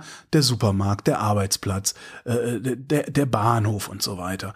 Ähm, das mhm. müsste man eigentlich da alles mal mitdiskutieren und das ist nicht diskutiert worden. Das finde ich so schade. Aber ich finde, man kann diese 15 Prozent einfach mal so als Faustregel nehmen und sagen, wann immer wieder einer kommt und sagt, ja, das ist für euch grün versiffte Großstädter, da ist das super, aber auf dem Land kannst du es vergessen, kann man immer sagen, es sind erstens nur 15 Prozent und da würde ich auch noch mal behaupten, dass mindestens die Hälfte auch mit dem Lastenrad sehr gut klarkommen könnte. Das stimmt. Und selbst wenn nicht, mein Gott, wenn 15 Prozent der Leute hier in diesem Land und nur noch 15 Prozent der Leute mit dem Auto unterwegs sind, ist doch super.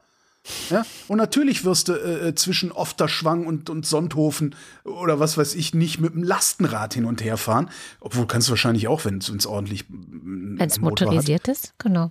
Äh, aber ja, ja, 15 Prozent. 15 Prozent, lasst euch keinen Bären aufbinden hier. Ich hatte übrigens schon vor zehn Jahren ein Lastenrad und es ist das Beste, was ich mit zwei kleinen Kindern, die noch nicht selber Fahrrad fahren konnten, machen konnte.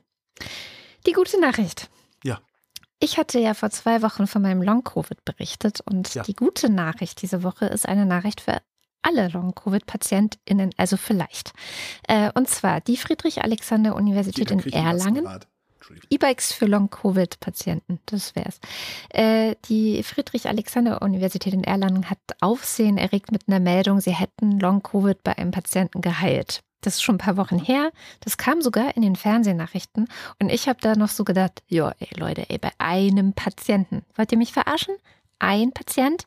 So, warum ist das überhaupt mhm. eine Meldung? Ja, ähm, so ein ähm, bisschen wie Homöopathie. Ja, mir hat's geholfen. Ja, jetzt haben Sie diese Woche gemeldet, dass Sie noch zwei weitere Patienten heilen konnten. Das macht dann drei. Und es wäre mir Nachbarin eigentlich. Nachbarin hat es auch geholfen und ihre Putzfrau hat es auch geholfen.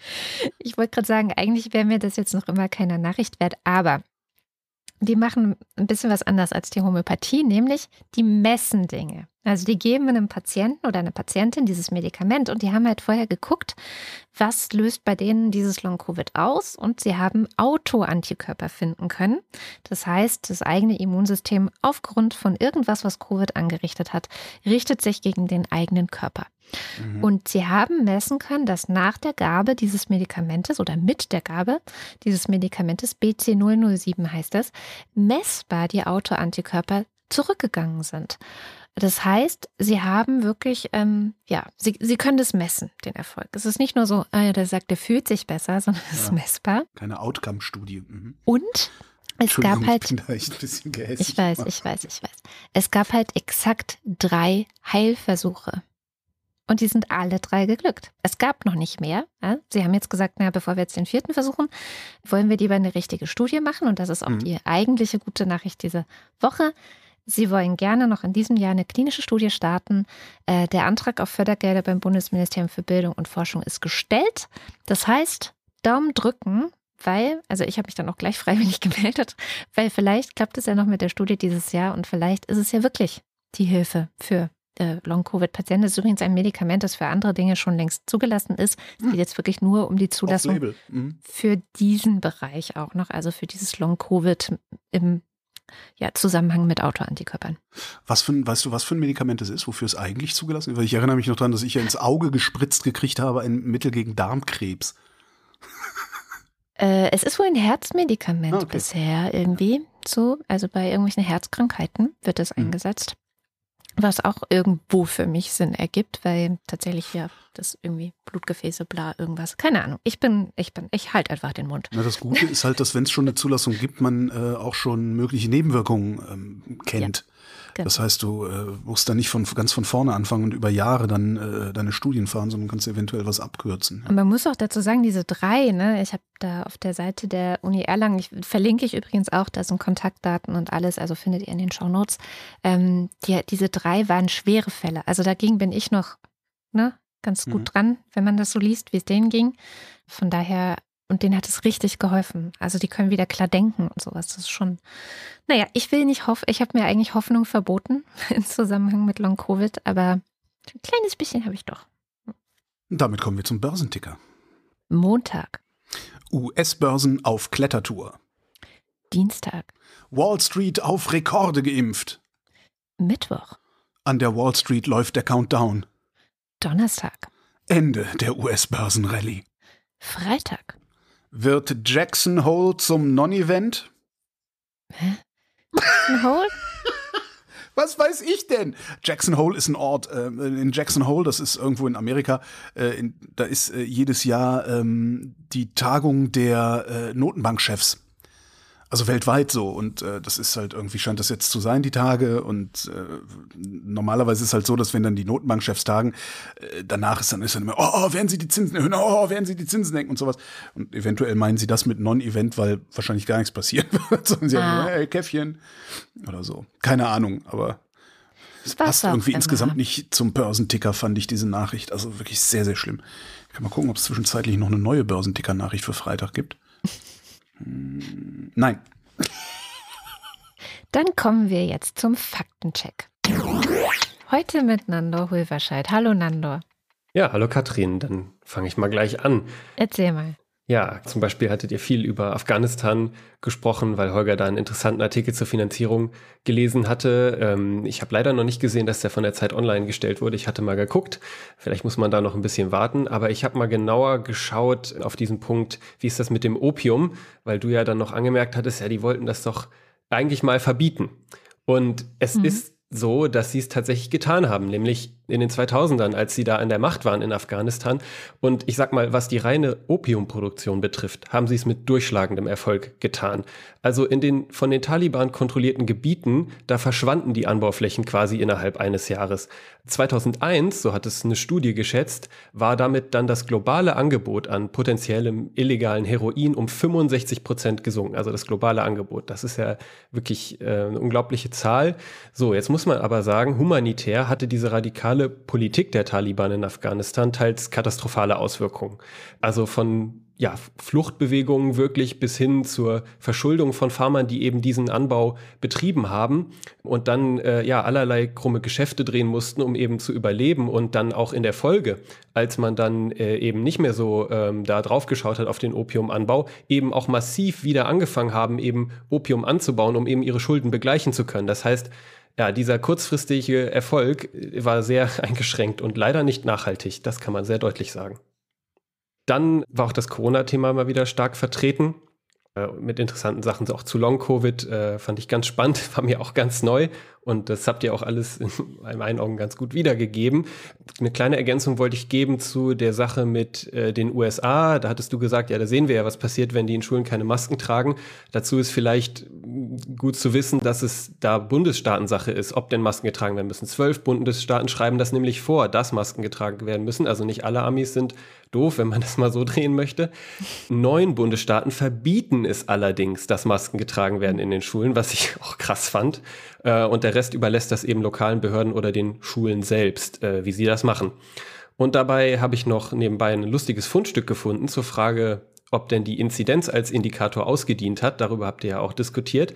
Und zwar hat das RKI gestern getwittert, also am Donnerstag. Und unter anderem ist da in dem Tweet der Satz drin, die Inzidenz ist nach wie vor ein wichtiger Frühindikator. Na, da habe ich mich dann aber auch mhm. gefragt, ob denn da alle gerade so glücklich sind damit, was gerade die Politik äh, so äh, diskutiert. Mal schauen, ob dieser Tweet lange stehen bleibt bei einer, ich glaube, weisungsgebundenen Behörde.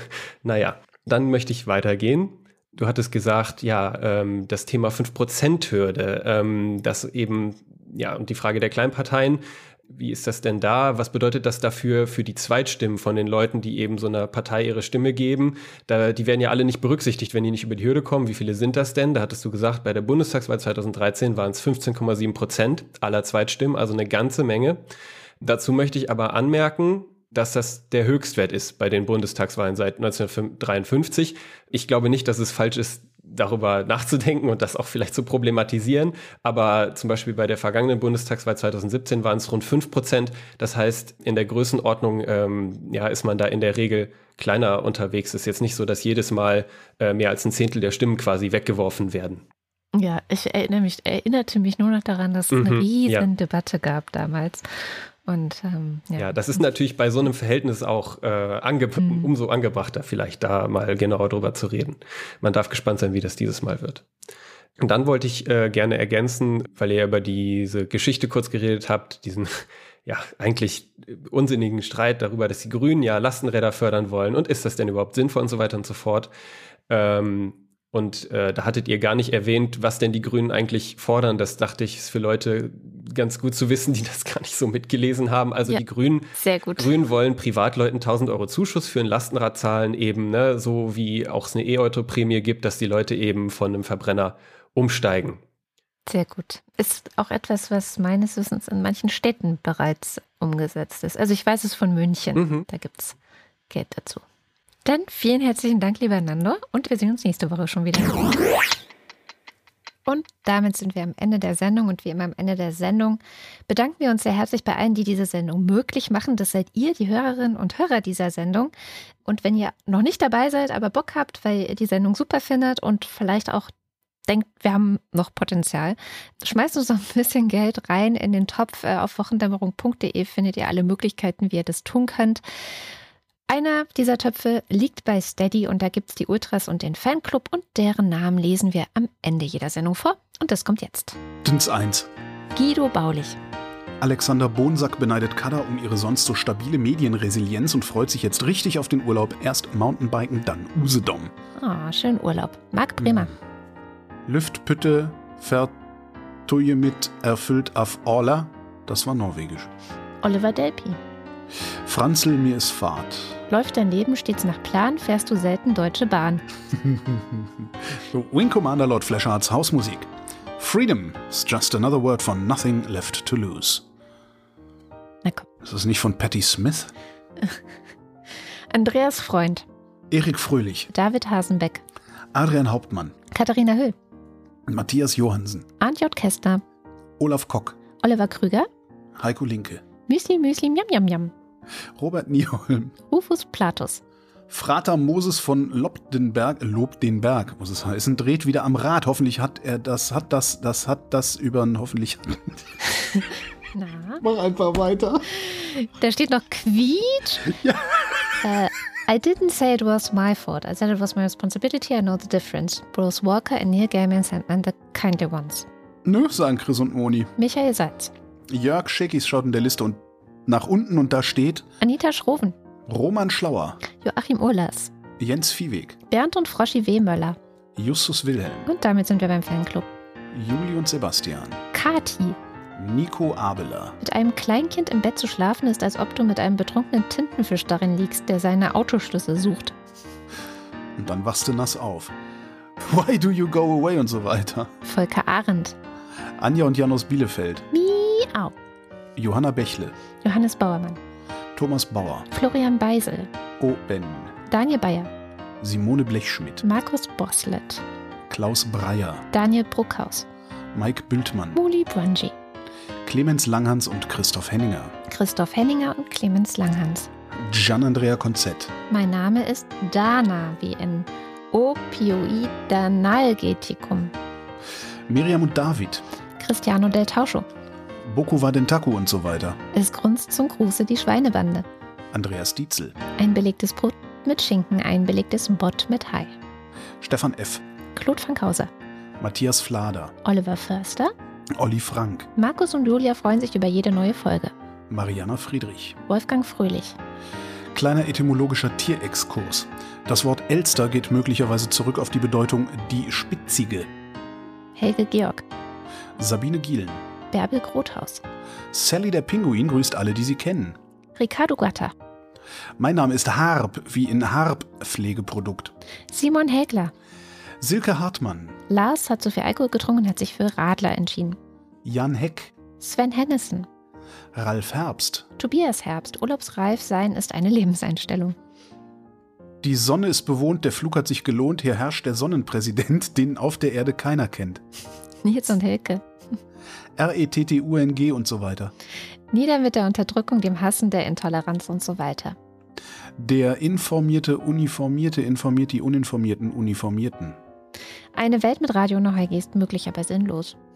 Wer das hier liest, ist viel klüger als ich. Andreas Jasper, der ratlos zurückbleibt. Philipp Kaden. Captain Käffchen, Fußballspieler, altern in der Halbzeitpause ganz normal weiter. Alexander Klink. Abracadabra, Hokus Krokus, Kok Hokus, Hokos Krokus, Kokosnuss, Simsalami Bim. Markus Krause. Magali Kreuzfeld. Kleine Hunde Krise. Pia Kronquist. Thomas und Corina. Oliver Kulfink. Sebastian Lenk und Henry Vize. Detmar Liesen. Nico Linder. Florian Link. Yogi Löw. Mordium Lohnkind. Sabine Lorenz. René Ludwig. Macho und Mäuschen. Wir wollen uns fertig machen, oder? Nein, Martin Meschke. Robert Meyer. Nevermind. Die bezahlen dafür, die können doch was erwarten. Wie der den Pinguin erschaut, kräht er laut, schlägt mit dem Schweif einen blaugrünen Reif und recket den Schnabel.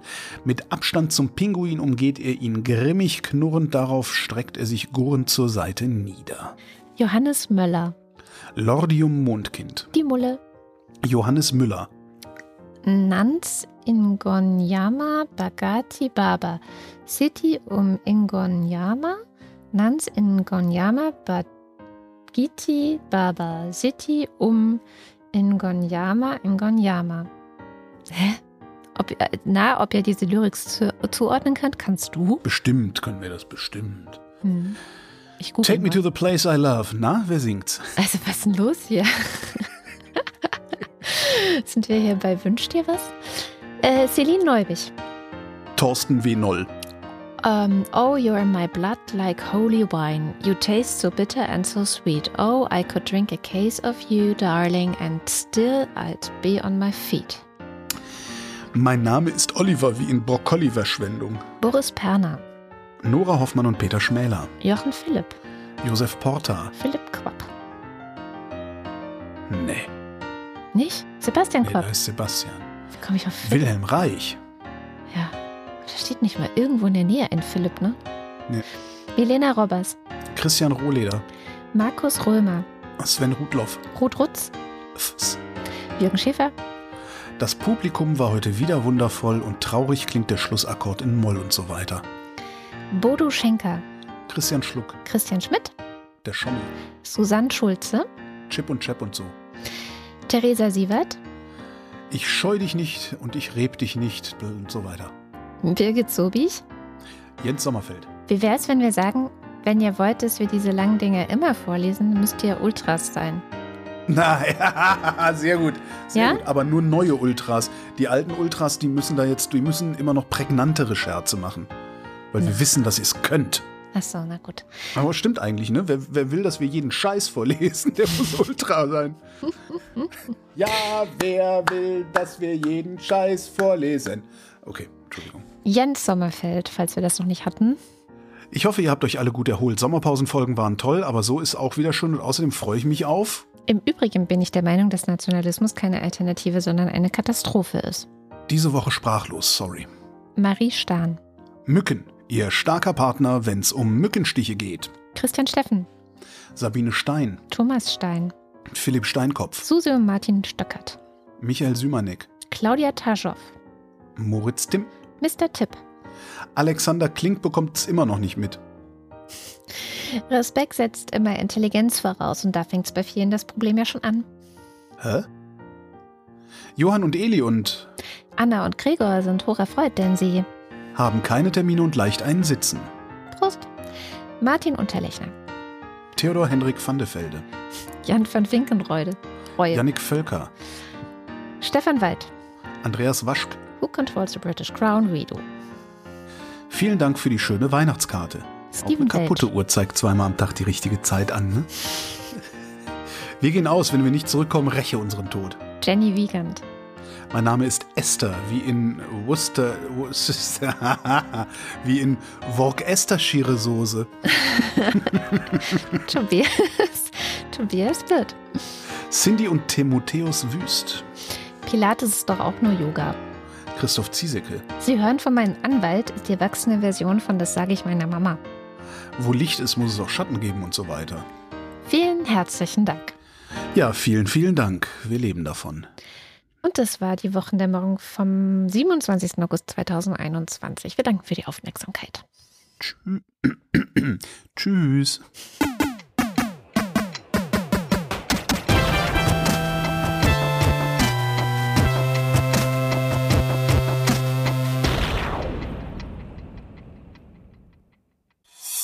Eine Produktion von Haus 1.